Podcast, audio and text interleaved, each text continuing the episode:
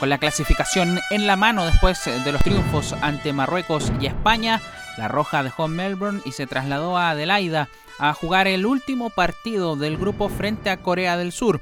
Nelson Acosta aplicó el carrusel y puso a un equipo alternativo, el que terminó perdiendo por la cuenta mínima. Sebastián González, titular en ese partido, recuerda lo difícil que fue enfrentar a los coreanos. Y de hecho a mí me, bueno, a mí me tocó ingresar en ese partido y la verdad es que nos costó desde la perspectiva de que nos sorprendieron los, coreanos eh, y siempre lo increíble la, velocidad que tenían. O sea, uno quería controlar el balón y ya tenía uno o dos coreanos encima. Eh, físicamente eh, fueron muy superiores a nosotros.